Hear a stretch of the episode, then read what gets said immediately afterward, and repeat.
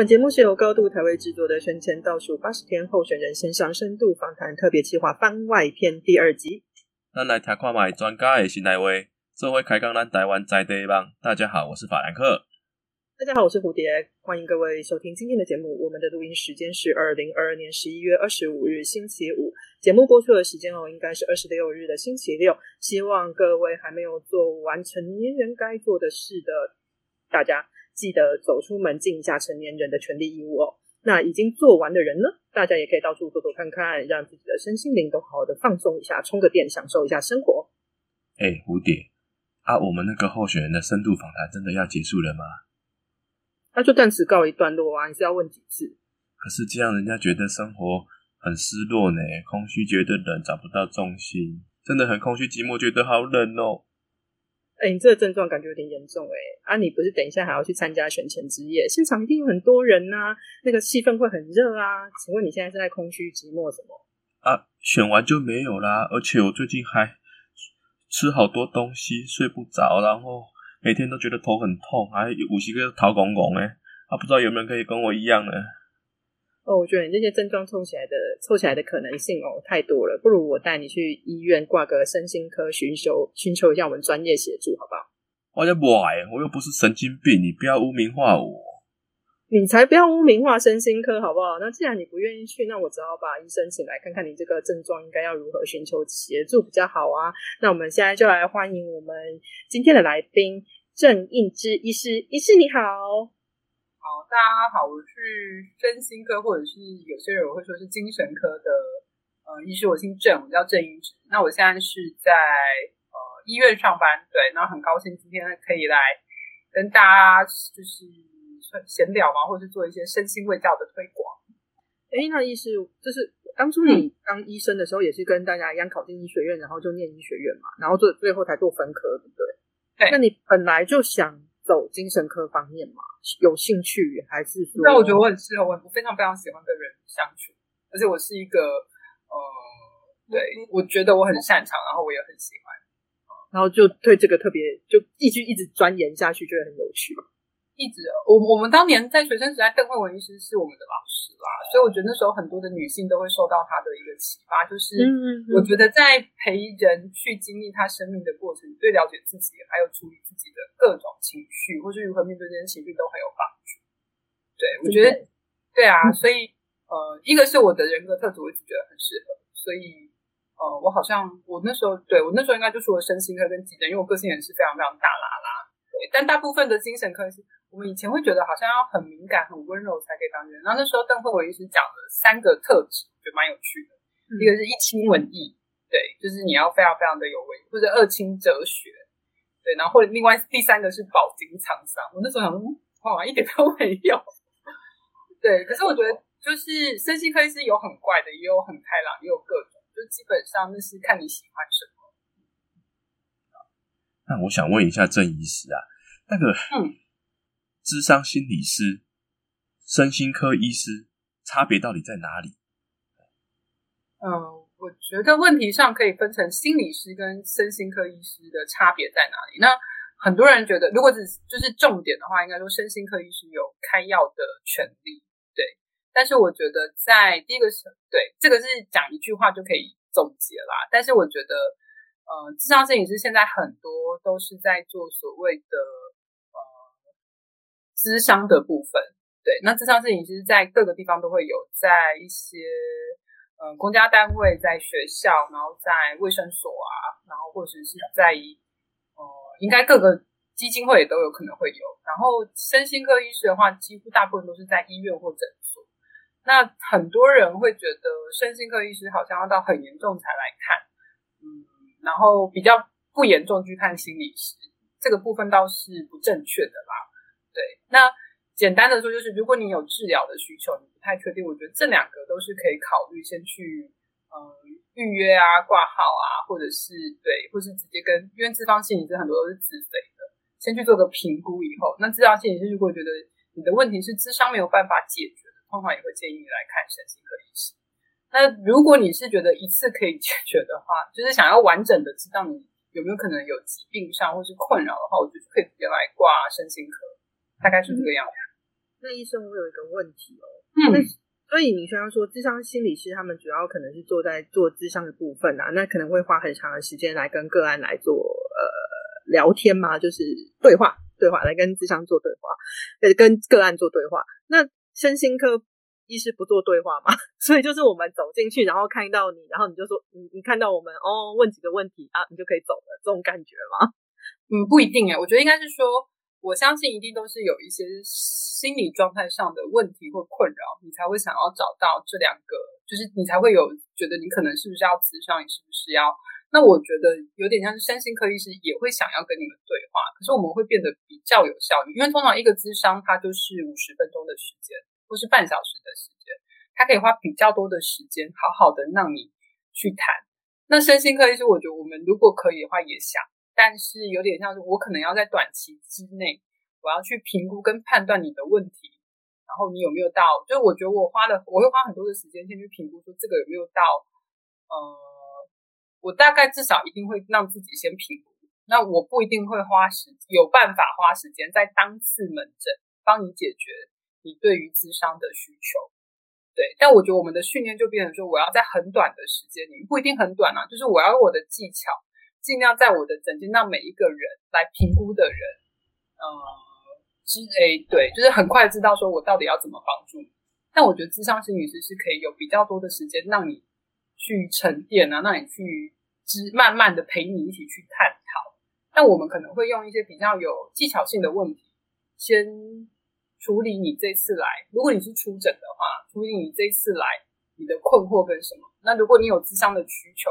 当然我们也可以，但坦白说，我觉得现在大部分的身心科医生应该没有这个力气。就是你可以跟我在另外约，但可能你等不到我的时间，你的、你的、你的心理困扰已经已经没有办法等我那么久了。我们自己其实有很多身心科医生有在做自费咨商，但我都觉得那是非常非常了不起的事，因为可能看完门诊，你还要去做智商，这其实是一个非常非常累人的事情。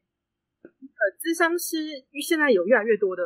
情况嘛，对不对？因为他们每年毕业很多，然后考照很多，他有挤压到身心科就是的生存时空间吗？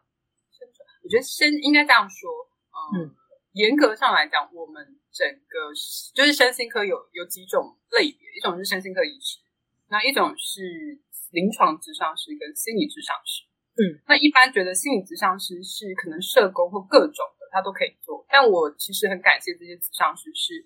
智商就是现在大家的对于智商的需求是非常非常高，所以有一些人会觉得，呃，我可以先去找智商，但是又有一些人觉得我智商好像比较轻微，但是来找身心科医师就比较严重。我其实不觉得啦。那有没有压缩？我觉得很难呢、嗯，这是一个很重要的问题，因为我刚刚跟法兰对我觉得你们的问题都还不错，因为的确我自己在呃，我们其实，在做，我觉得身心科医师最重要的是评估。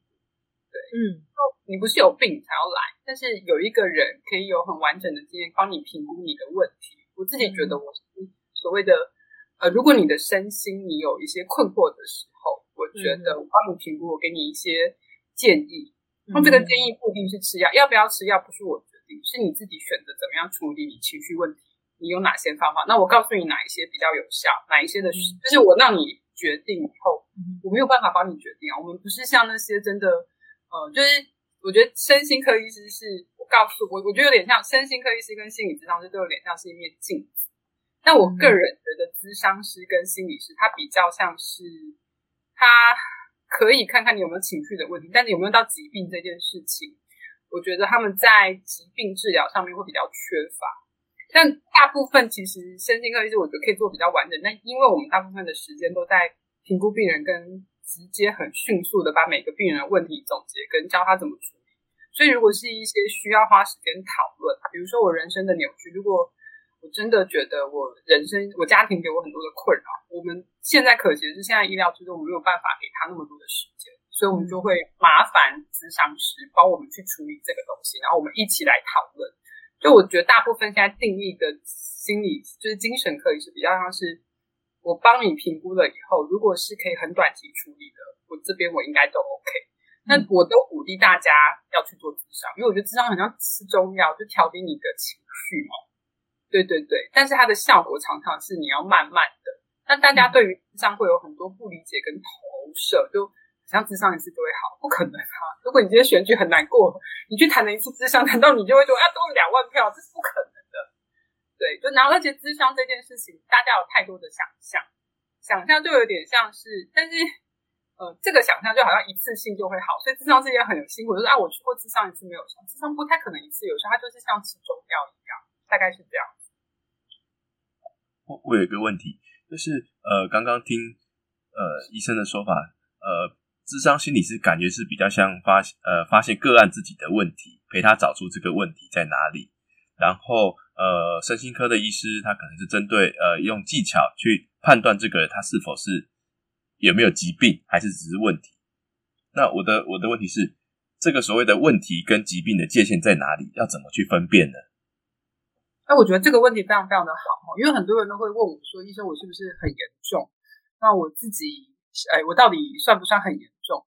我觉得应该是说，所有人的问题严不严重这件事情，要看几个部分哈。你的情绪障碍，你的心理，你的情绪的那些困扰，比如说焦虑啊、忧郁，它持续的时间是，哎，就是比如说你本来都不会有焦虑，或是你本来就很紧张，跟你原本的状态相比，持续的时间有没有增加？那这症状有没有，哎，慢慢随着时间，除了持续时间之外，症状有没有变多？另外一个就是对于你生活上的困扰，所以如果你假设来说，我偶尔会觉得我失恋了，我觉得我的失恋的情绪有断断续续的跑出来，然后，嗯，可是我好像还可以上班，还可以，呃，过我的生活，只是我偶尔想到我会难过。有些时候，这个时候他可能没有到疾病，我觉得疾病这件事情它不是一条很明确的分界，虽然我们有很多诊断的标准，但是每一个人的状态，我觉得一定要跟你原本的。个人的状态比，如果你是偏焦虑的，你勉你勉强可以 hold 住，你不想治疗，我不觉得你一定需要治疗。可是如果你觉得这个焦虑的状态可能很明显的影响了你呃生活的层面，所以我自己在诊间一定会问说，你觉得这些情绪，你觉得这些不舒服有没有影响你的生活？对，那我觉得智商心理师是，如果你真的觉得有一些困惑，可是你还没有想要，呃，还没有影响生活，但你想找一个人评估跟。讨论的时候，我觉得这时候其实非常非常适合找智商心理师。对，就是我们人，我我我是医生，我也会有压力啊，我也会烦躁啊。我如果找一个专业的人来跟我讨论，我觉得这个是只要你有时间，我觉得这样是很好啊。可是如果他严重程度已经可能，我上班的时候开始注意力没有办法集中，老板骂我，我也觉得我没有办法去处理。这个时候我都会觉得，嗯，这个时候可能就是提醒你说，你的情绪症状、你的身心症状已经影响了你的生活。你不确定的时候，那他可能就已经有到一点点，呃，因为我觉得焦虑症、忧郁症，它都还是有一个呃严重程度的区别，嗯，大概是这样。哎，那就像医生刚刚说的，每个人的状态不太一样，所以得看你平常的时候是个什么样子，然后你的转变是个什么样子，我们才能知道说你是不是需要专业的协助嘛。那在台湾这几个星期、这两个月嘛的生活，应该很多人都感觉到有比较。呃，强大的巨变的感觉，因为剧烈波动啊，这么说，因为很多新闻媒体啊，因为选举到了啊，然后一直不断的在干扰我们。那台湾几乎每年都有很多这种大大小小的选举，不知道医师有没有在临，就是在医院的时候有没有遇到过这种太过关心选情，或者是太过热衷于政治而导致影响到心理无法无法过正常生活，然后来求助的案例呢？嗯，其其实我我自己的经验哦，我觉得现在市长选举好像还好一点，总统选举的时候比较多。对，我觉得那有点像是总统这件事情，要跟嗯国家的存亡还有你个人的安危有关。那现市长选举的话，断续还是有啦，只是那个比例上少很多。那断续你说生活上所有事情都有可能影响我们个人，我在意的事情就会。所以有没有因为选举或者是看太多新闻，觉得心情烦躁来的？有啊，那我们一样评估的是这个烦躁是一阵一阵还是很持续？那假设随着选举越来越近，它有没有增加？这个强度有没有开始让你有一些身体的症状？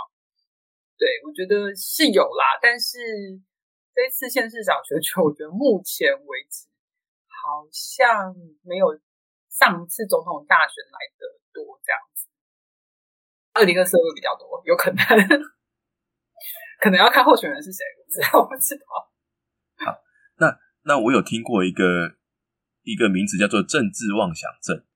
那你在的呃这次这些年行医的经历里面，你有没有遇过这样子的个案呢？政治妄想症的个案？哦，其实我觉得蛮多的。哎，其实有啦，应该不能说蛮多，但是现在年轻人非常非常少。我觉得那个跟时代背景有关。对，什么叫政治妄想症？政治妄想就可能我觉得某一个政党的政治人物在迫害我。对，那他可能跟他本身的呃，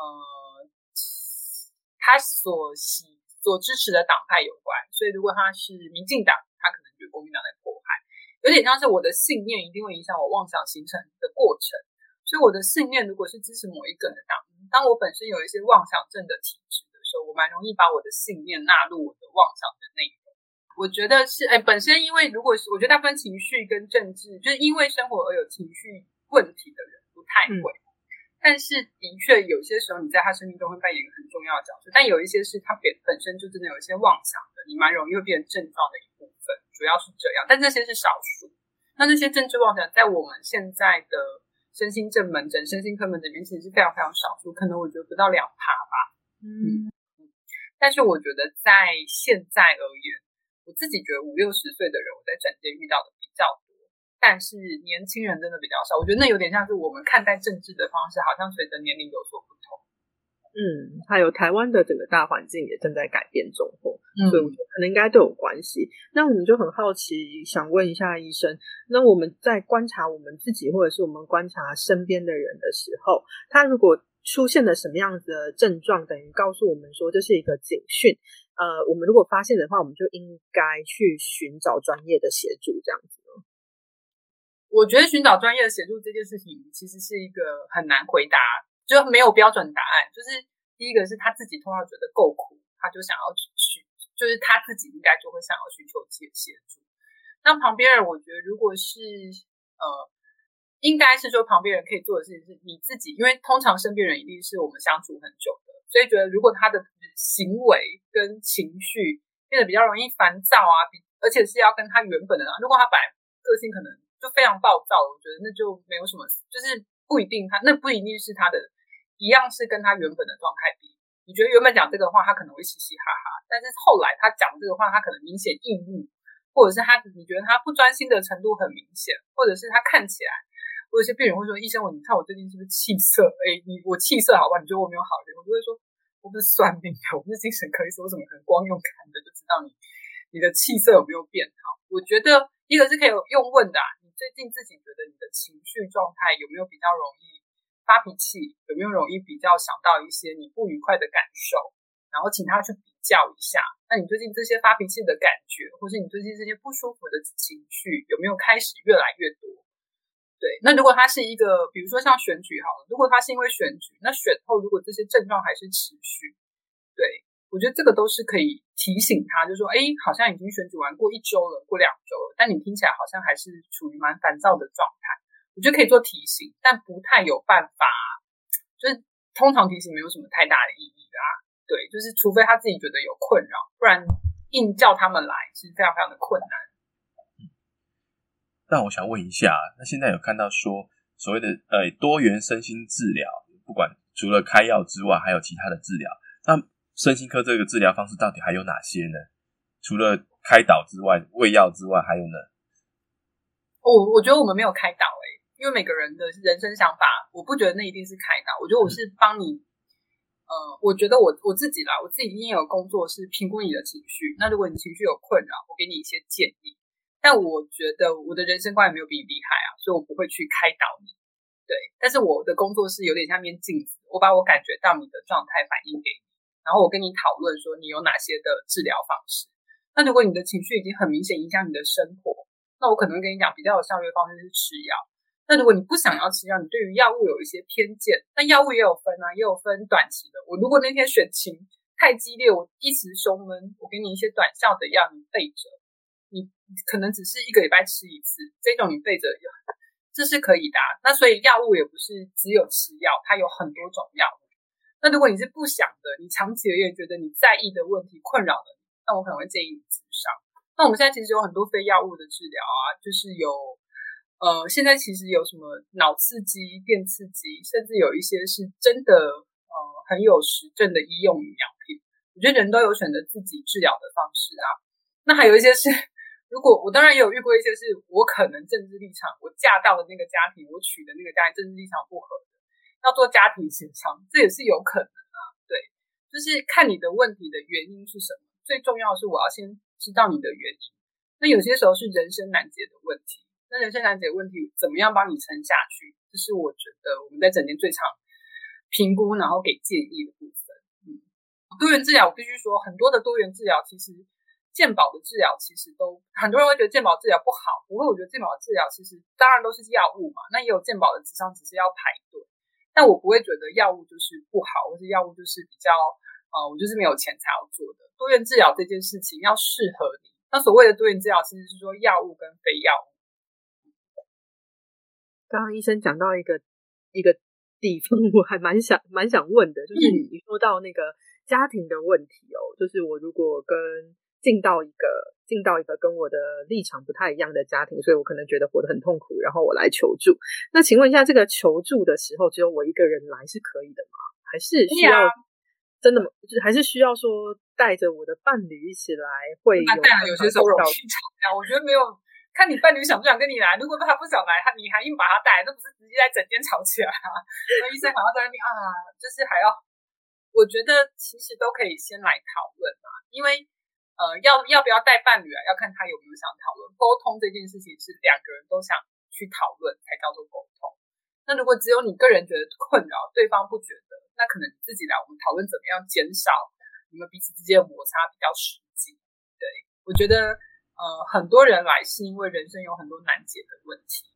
那我们通常有些时候会希望他的是，我们减少，呃，就是回避那个压力源啊，或者在那个压力源时候想用一些。调整方呃，调整想法的方式，对，就是，但是没有一定要带家人来啊。对，我们真的有全家来吵架，我觉得非常非常难处理。就是整个整间大概可能就会花一段时间，一个一个的让大家的情绪沉淀下来。那讲到难解的问题，那身心科医生也会有难解的问题吗？他遇到难解的问题的时候，你也会？不是人，我相信我自呃，我觉得我们应该说。我觉得身心科医师应该跟其他人是一样，但我们对于情绪的觉察，在职业训练上应该会比较敏感。然后我自己觉得我没有，我不是特别有抗压力，那我比较能接受我我有情绪，我可以跟这些情绪处理。对我觉得我会变成是比较不强求，在我的职业生涯里面，就我可能就是有些人来说，我今年股票赔钱了，我今年选的候选人没有选上，我失落好了。我也会有失落的感觉，但我觉得那个失落是我不会急着想要去矫正我的失落，我会去观察我的情绪会不会导致我有一些困扰。那如果我不会困扰，我知道时间会让这些东西过去啊。嗯，那医师刚刚讲到一个很有趣的东西，就是时间。那我们就很好奇，当那个情绪它在发生的时候，一定会。持续一段时间嘛？那我们在消化它的时候，或者是在排解它，用各种方式的时候，那个时间的长跟短是由什么来决定的呢？是你自己决定啊。如果你今天有一点点心情不好，你吃个汉堡就好了，这有什么？这有什么好？这个这个有什么关系？就要接受的。我觉得很多人会希望我不要紧张，我不要难过，我不要睡不着。我觉得你越想控制情绪的时候，你反而越容易感到挫折。但是。有时候情绪是你跳脱出来去理解你情绪的原因，你就会变得比较可以跟这些情绪相处。所以，我们其实很鼓励大家每天都要做所谓情绪的觉察。就啊，我看到这个新闻，我可能最近要选举的时候，我就觉得很烦躁，因为大家都互相攻击来攻击去。如果你发现，哎，我最近就是因为这个仇恨值变得心情不好，那就先不要看电视啊。对啊，嗯，反正你一年后去看那些新闻都还是在。嗯，反正副作用就只是。汉堡吃多了可能胖一点，这样子而已。你可以用比较健康的方式，你可以吃蔬菜棒，像我都吃蔬菜棒。好，那我有一个问题啊，我们有听到呃，有忧郁症也有躁郁症，这两者有什么不同呢？嗯，我觉得很焦虑、忧郁跟躁郁哈，我觉得很容易被误解。那焦虑跟忧郁，我先讲一下，我觉得那个是你大脑的感觉。对于一个事件的一个主要情绪，忧郁通常是感觉情绪很呃低落的、沮丧的，它应该是对，就是你会觉得有一些很深沉的悲伤感。然后焦虑症呢，我觉得你主要会觉得焦虑就是一个紧张啊、害怕啊、不安的感觉，它都可以被归类在焦虑的情绪里面。只是焦虑跟忧郁症状，它常常是一起来。我遇到压力的时候，我大脑不一定会跟我讲说，我只会焦虑，我只会忧郁。我可能又难过又就看到这个选情，我又难过又焦虑，又紧张又害怕。其实我觉得它是可以混着的。对，那呃，再来讲到躁郁症，其实躁郁症常常被误解。我们一般在讲的躁郁症，它其实是一种体质，就很多人觉得我好像很烦躁，就是躁郁症。嗯，躁郁症通常是在讲一种有点像是，我都很喜欢说，我觉得它像是大脑的高血压，就你莫名其妙，你真的是没有原因的情绪会变得特别特别容易愤怒，或是特别特别的嗨，它有点像是你电脑快转那个感觉，就你真的会很高亢、很兴奋。但很多因为现在很多社会事件，大家都会说，哦，我有躁郁症，说我做了什么事，然后或者是我是很暴躁，我有躁郁症，那个变成说躁郁症真的很容易被污名化。那我觉得最有名的躁郁症就是反骨，他就是在很狂躁的阶段割到割掉他的耳朵啊，那其实是他不能控制，但他不是莫名其妙，就是真的我很容易发脾气的人就是躁郁症，因为我们曾经遇过很多来说我是躁郁症，那个听起来都最后他其实并没有躁郁症，他是对他就是被家人说你这个个性一定有躁郁症，你每天都在发脾气。那个东西，它应该是一个跟你平常状态相比，你无缘无故的，你情绪就特别特别的亢奋，或特别特别的易怒，嗯，大概是这个样子。那忧郁跟焦虑的话，我觉得焦虑症状很容易会有身体的不舒服，那忧郁常常会让你什么事都不想做。但我们整间其实有很多在呃遇到一个事件，焦虑、忧虑也是一起来，这是有可能焦虑跟忧郁一起来，就是他。什么事情都不想做，然后因为他就是什么情绪都会有啊，就是他就我觉得大脑有些时候是，我就觉得很不舒服的情绪。那这个情绪有些时候，我今一下下觉得很害怕，我一下下又觉得很，就是我可能两个同时都有，我不一定是我只有焦虑，或是我不一定是我只有忧郁。那除了大脑给我们这些讯息之外，这些东西会外外显在我们的身体上嘛？例如说压力痛之类的，是用什么样子的方式？我觉得这两个都就是我们其实如果在讲诊断上，焦虑症常常会有很多身体不舒服的感觉，那忧郁症常常是你的睡眠、你的食欲会受影响，变得不太吃东西啊，吃东西没什么胃口啊，或是你睡不着，或是你整天都觉得很疲劳。那在焦虑症常常是我自己会有很多心跳加快啊、胸闷啊、喘不过气的感觉。对，那但是有一些人其实我觉得尤其像选举啊，很多人是烦躁感，然后他就问我说：“那这是焦虑还有？”我觉得有些时候是当你大脑觉得那个情绪是不舒服的时候，它不一定会很清楚的就用焦虑跟忧郁来表现。我觉得那些焦虑跟忧郁的名词有点像是让民众了解，那是一个沟通的平台。可是你分不清楚的时候也没有关系。如果你这个不舒服的感觉一直出现，而且让你生活过很明显受影响，它也有可能是一个需要治疗。我们有一个叫做环境适应障碍并随焦虑与忧郁情绪，这也是一个病哦。那我今天，我假设我现在有这样的状况，那我来到诊间向你求助，可是我没有办法很清楚的去叙述，说我到底是，我就只觉得我心情很烦，然后我听到什么事情就觉得都会让我觉得分心，我没有办法专心，注意力没办法集中，我甚至还有焦虑、失眠的状况。那医生，你大概会接用什么样的方式来协助我去排解这样的状况？甚至回家之后，我还可以做些什么事情让我好睡觉？我觉得通常我一定还是会先评估严重程度啊，就这个烦躁感是一个礼拜出现几次，还是一个月出现几次？那出现的时间是怎么样？我觉得就是 when 会啊坏啊会儿啊，那还是你是每天都这样，还是你只有看选举新闻的时候是这样？我觉得他们有一个一定的排解，是如果你只是看到特定的事件，我们一般觉得这个压力如果可以避开，你避开这个刺激，避开这个压力。但如果你是即使没有在那个环境之下，你还是会有这些情绪的状态。就像我们可能下一步就是评估这个情绪的状态有没有有没有可能会持续，或是越来越严重。蛮多人是一个事件之后，这个情绪会随着事件的时间，他情绪就好啦。那好了以后，其实我们有可能就是，那你就定期回来跟我们评估跟讨论。那很多人是呃，可能这个情绪持续，我觉得大部分台湾人很喜欢。大概撑个两三个月，觉得自己快要爆炸了才来。这种有些时候，我就会建议说，我就会告诉他说，可能的药物治疗选项。那很多人都会接着说，那我是不是要一辈子吃药啊什么的？如果只是一些事件所造成的情绪，我觉得大部分的人的药物使用，它有可能只是偶一为之，或者只是一段时间。我觉得现在很多人还是会有个迷思，是身心科的药要吃一辈子。我都会开玩笑说，跟他说不会不会，你不会看到医生我变老，我会在你觉得我变老之前就消失在你的人生当中。那就像法那。这是吃药的情况，然后其实就像医生刚一开始说的，我们也现在的治疗的方法很多，也不一定是要选择药物嘛。病患可以不是病患，按个案 个案对个案可以依照就是医生给的建议，我们可以有一二三，然后来选择说他要一还是要二还是要三嘛，或者是我都不要也是可以。可以啊，我都说我就是佛度有缘人，我告诉你以后你可以再回去想一想，我觉得都不用急着就 因为你来了以后。而且我我都会说，反正我跟你讲多少，我你选择什么，我的薪水都是一样。他们就会哦，那我懂，那我懂，我回去再慢慢想，不用急着做决。我觉得人生是我们有权利做任何的选择，但我们也有办法去承受我们每一个选择。对，那你如果选择了不吃药，你也可以观察看看。我觉得很多时候大家听了以后会回去沉淀跟观察。那其实也蛮多人是，当我们。指出他的问题，或是跟他讨论他现在为什么会有这些情绪哦，他们其实就可以比较释然嘞。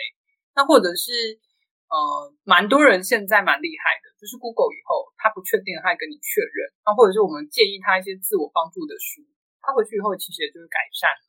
嗯，我觉得真的是看他的人格特质啊、情绪的成因啊，还有他的严重程度，真的有很多种方式。我真的嗯，所以我们有很多。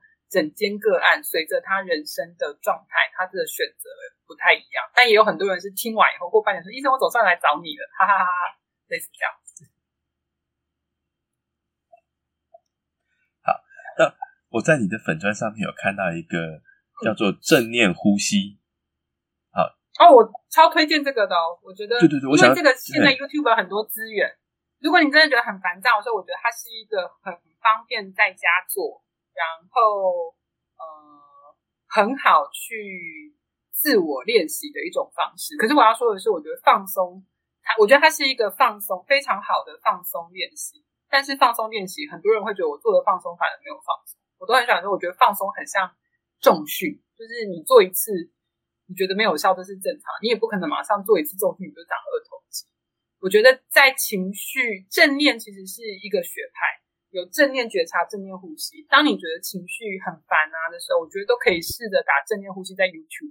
它有非常多悦耳的声音的那个影片，那个其实专心的听完的时候，呃，某一部分它会帮助你把你大脑的那些杂念，如果因为我们要转移注意到一个很重复简单的呼吸练习，它其实会帮助你，呃，我觉得可以蛮迅速有效的去沉淀情绪。但我还是要强调，我觉得有有些人做的反而更紧张啊！不要强调每一次的放松练习或者是转念的练习可以有，就不一定每次都有效啊。就我有时候举得起来这个哑铃，有时候举不起来，它就是一个慢慢的放松练习。嗯，就像我们明天选完的时候可以做一下，真的真的真的。对啊，我已经准备好鸡翅跟啤酒。就像就像医生刚刚说的，我们不管是寻求专业的协助，看是呃身心科的医生还是咨商师那边哦，都是一个过程，一个需要不是一次就马上能够好的东西，或者说一次就可以让你感马上感觉有些人还是有一次哦，我觉得要看严重程度哦。就是我很我都很鼓励大家，如果觉得情绪有困扰，或是你不知道怎么解决的时候，都要来评估啦。评估这件事情没有很可怕，就你来挂号不代表什么。那评估是找一个专业的人员讨论，所以我才说，我觉得咨商师跟身心科医师都是心理，就是所谓的专业心理卫生健康从业人员。对他总比你去，就是你去做一些民俗疗法来的有医学背景。那我觉得我们不管是咨商师，不管是我们，我们的建议都不是强制性的，你可以听听看，大家会比一些可能你亲朋好友好意给你的建议比较有一个中立性。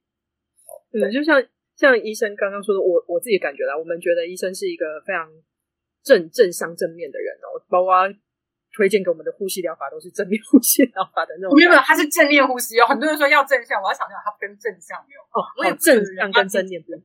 我要强调，我觉得人应该选择自己自在的生活方式，所以不是你要多正向，也不是你呃你要很积极的追求你人生中的成就，是。你无时无刻都在好好的生活，所以你应该要做的事情是询问你此时此刻你做的事情是否让你感觉自在。那我相信，比如说以这一次你们好像访问了很多选举的人一样，这些人可能都是在追求某些东西。那你在追求的过程，你可能得到一些成就感、满足感，或者是你理想的投射。对啊，那可是当你不舒服的时候，就代表说你追求都是让你不舒服，所以他是在提醒你停下来，沉淀一下，看看自己为什么会有这些情绪，为什么会觉得难过。我觉得那个东西有点像是我们此时此刻都在过生活。那就像你们做这个粉砖，可能有你们追求的理念一样，那是因为你觉得做这件事情你喜欢，你觉得值得，所以没有应该怎么样，人生没有标准答案，但你自在这件事情，我觉得一直都要放在你人生很前面的一个部分。所以我在强调的是。你如果感觉有不舒服，那个东西其实就是一个提醒。但是我没有觉得它要疾病化，你觉得它不是疾病也可以。但如果你觉得已经困扰了一段时间，它有点像是它你的大脑感冒需不需要找个人来看看？那你要喝水，你要吃药，那是你的选择。就像如果你肺炎，我不会逼你吃药，它有可能自己会好啊，只是你会比较辛苦。大概是。我觉得医生这段话。应该拯救了蛮多人哦。我们不一定，我们就是好好生活，不一定一定要跟其他人一样，要积极的往什么样子的方向去。别人往前冲，然后我要跟着往前冲。我们就是按照着我们自己的步调，好好的生活。那可是我也有听过一个说法哦，就有人跟我说，那我们就如果我们不能乐观的话，我们就保持悲观就好了，这样我们就不会伤心啦。这个是这样子。如果你觉得悲观的状态是你最自在的状态，我没有觉得一定要乐观啊。如果你我觉得有些病人说，我就是想要软烂，我说那我觉得也 OK 啊。我们的工作，我们我如果这个工作可以维生，你饿不死，那你这觉得你这是你最自在的状态，为什么一定要积极呢？那很多人在积极，是因为我追求成就的过程中，我觉得我得到了快乐，我得就了满足感，我得到了幸福。那可是，如果在这个过程我可能变得焦虑，或者我变得失落的时候，他就是提醒你说，你有可能过度在意这个东西。对啊，这些情绪都是我们生活中的反应。但是如果这个情绪变得很多，那有可能就是你在意的这个东西提醒你，你要放慢你的脚步。我觉得人最重要是自己的节奏，诶，所以，呃，每个人都有自己的节奏，每个人都有自己的时区。所以我也相信，不管你是支持什么党。我相我相信那个都是你最想要的东西啊。那这个党怎么样也不代表怎么样，就是比如说你这个党没有选上好了，没关系，他应该不会灭党吧？现在变得对对啊，那你还是可以继续支持他。那你的不舒服只是提醒你说啊，这一次这个这个改我的支持，哎，那我不舒服，那我可能过度在意，你最后还是可以继续支。就我觉得人生只要你没有选举，不会只有一年，也不会只有很一次。就像是生命中的事情，也不会只有一次。所以你有情绪的时候，你休息一下，这有什么关系呢？那如果你觉得骂一骂会比较好，那你就骂一骂。就是你自己自在是最重要的。但但是自在当然是不影响别人的前提之下。那如果影响别人呢？哎，记得跟他说声对不起之类的。我觉得人就是我自己有能力顾好我自己，我接下来想要关心别人，那这样可以。可是如果我因为关心了别人，影响了我自己，那我就要提醒我自己，我要去做一个调整。那刚刚会很否定，阿弥陀佛。对，那刚刚有有一个状况，我想要问一下，就是呃，我们强调说让自己自在的生活，好好的生活这件事情很重要。那可是，在自呃自在的情况下，不能影响到别人啊。偏偏我是跟家人同住，甚至是夫妻伴侣之间，大家都想要好自在的好好生活，但是可能在这样的呃条件下，或者是大家对于自在的定义。就已经产生到了冲突了，甚至是摩擦了。嗯，对。那这样子的状况下，您的建议会是什么呢？要看啊，看你们两个想不想维持关系啊。所以很多会讲夫妻来，我就问说，那你们是想要维持关系，还是想要离婚？如果想要离婚，我说好，那太好了，那我们今天就不用谈了。我觉得伴侣关系跟家庭关系有有点像是不同的个体要在一起生活，它本来就是一种取舍跟妥协。那彼此如果有些时候，对这个其实对，那彼此如果有一些无法沟通的事情的时候，有些时候是看看说大家可以调整的程度。那比如说，如果是举例好，如果是政治，我会建议说，那你们彼此如果不讨论这件事情，可以减少这个东西是不用讨论，那我们就不要讨论我们彼此在意的点。对，那有些时候我也会说，你可以试着把它当做是你的室友，这也是一个方式啊。或者是找一些，这个当然不太好。我觉得找一些合理的借口，让彼此都可以活在自己的信念中。对，我觉得这个其实是一个比较轻松的方式。那如果是你真的很想要讨论，两个人都无法放手的，我觉得有些时候不是不能讨论，但是在讨论的过程情绪张力太大的时候，先停下来。就是这个讨论不用我今年讨论完，我可能一直都觉得我跟你不合，但我们结婚很久了，那我一下下讨论，有 有办法有力气的时候讨论，没有办法力气的时候，我们就先各自在同一个空间生活，这也都是一种方。我觉得它没有标准答案，但是呃，我觉得人生很多事情是不要急，就是我不用急着结束一段关系，我不用急着要对方认同我。对我觉得要彼此认同这件事情是很困难的，因为大家。你结婚再久都是两个不同的个体啊，再怎么合的人都应该还是会有一些不一致的地方，那这就是关系中有趣的部分。嗯，医生说的没错，尤其是夫妻的关系、家人的关系，可能我们生而为人都没有办法割舍掉，还有子女的关系，很多很多。那在身心科的状况之下，我知道可能在真的需要协助的情况下，我们呃。个案是需要被陪伴的，是旁边需要有强大的力量来陪伴他的。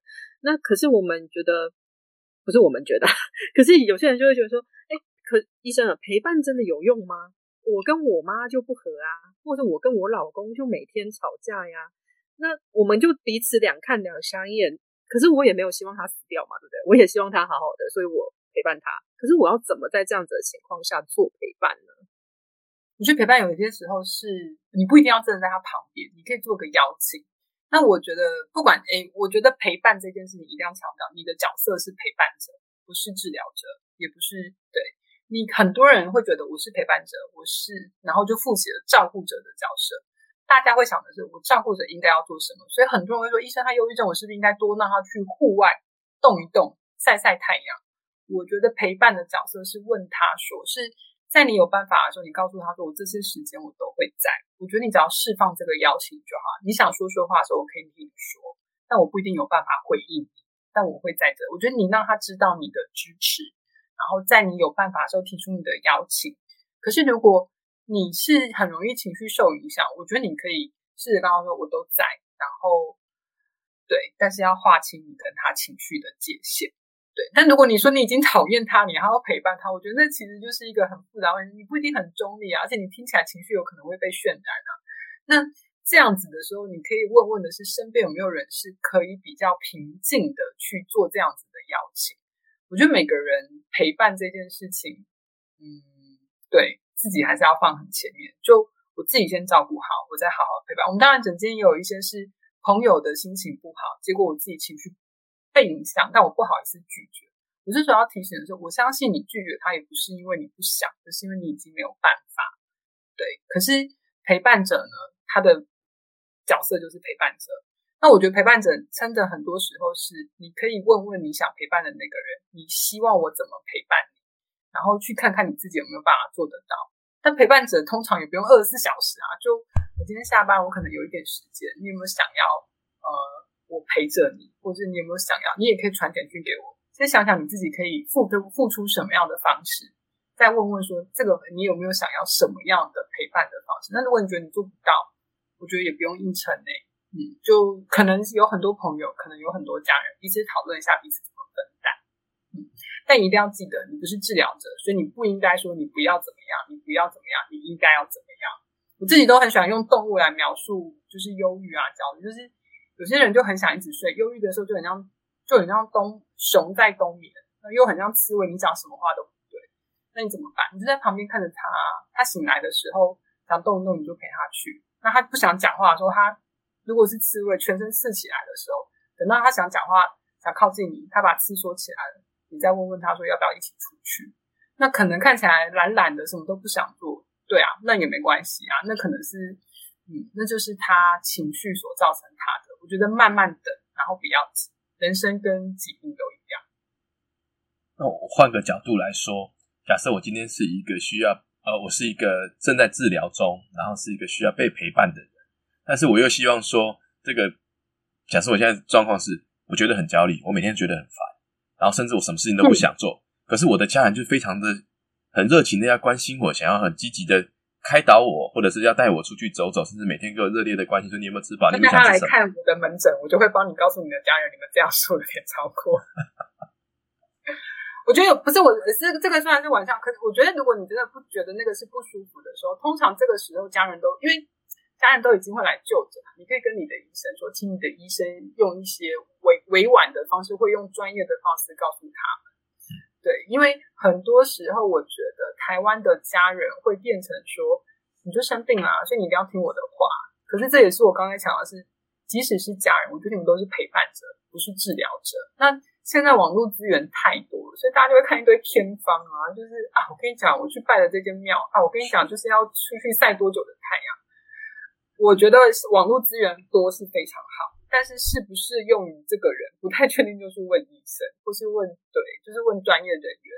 那如果没有办法，当然我觉得最基本就是问这个人，觉得这个方式对他有没有帮助。很多人就说，我明明忧郁，我都没有力气，但我每天还被早上要被叫起来，我就是什么都不想做，我只想躺床。对，那那那就躺床啊。我觉得有些时候真的治疗跟时间加在一起的效果，跟你告诉他说我在你旁边，你用言语表达你的支持，这些其实就已经很够了。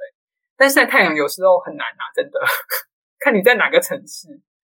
不知道为什么大家都会说去户外走走，然后都会带说哦，我跟你讲，我要带他去那，然后我就会说。看他有没有办法，因为很多人在忧郁跟焦虑的时候，看到人多的地方也会有一些情绪的反应。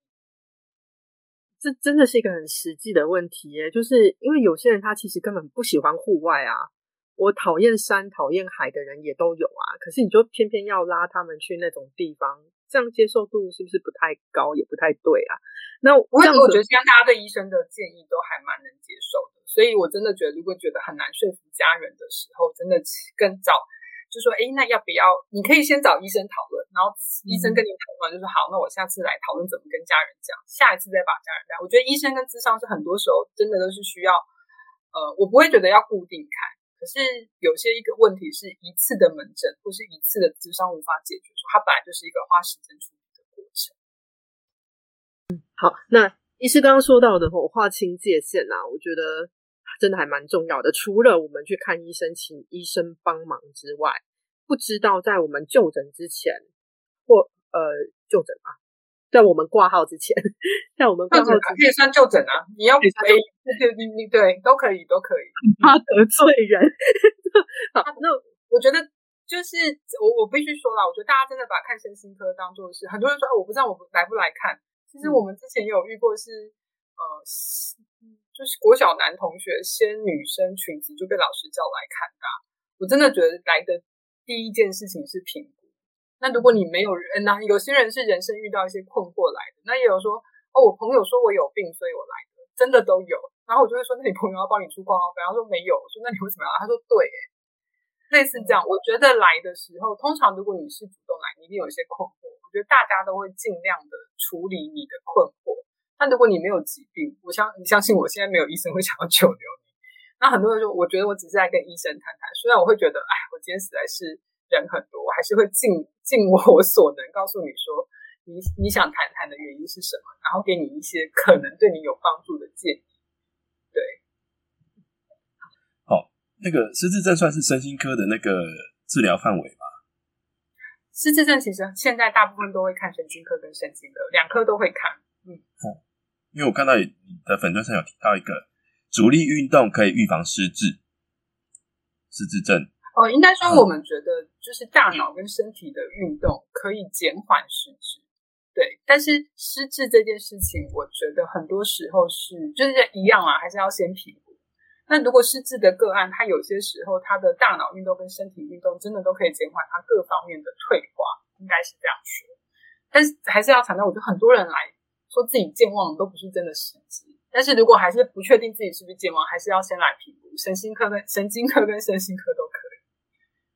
健忘跟失智会非常难区分，但通常健忘是提醒以后他想得起来，但是失智是如果你提醒了以后你可能想不起来。另外一个是他生活上的一些重要事件，他有没有可能，比如说他有没有会算错账单啊，或是那个。你可以去搜寻一下，有个叫 AD 八失智八的量表，它里面其实我觉得有一些蛮实用的问题，可以先帮评估。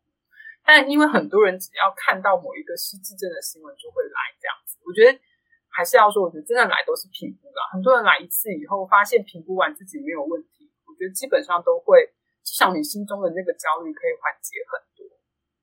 嗯好，谢谢医师。好，谢谢医师。那我们今天的时间就差不多了，非常谢谢郑医师今天来跟我们呃选选因为选举而 焦虑或者是忧郁的，希望大家没有，希望大家没有。对不对？都能够能够呃，就是来跟我们上一下心理卫教，然后让大家舒缓一下情绪，因为我们毕竟还是要依照每个人自己生活的步调，不管是选前还是选后，我们的生活还是都要继续的过下去。然后希望大家都可以身心健康，不要被这些呃事情太过于呃怎么说呢困扰困扰。好，然后都要身心灵健康的这样子生活下去，然后这样我们台湾才有未来，然后台湾要加油。嗯。好，那就这样喽，拜拜。好，非常谢谢大家，谢谢。我要去吃宵夜了，拜拜。拜拜。哎宵夜。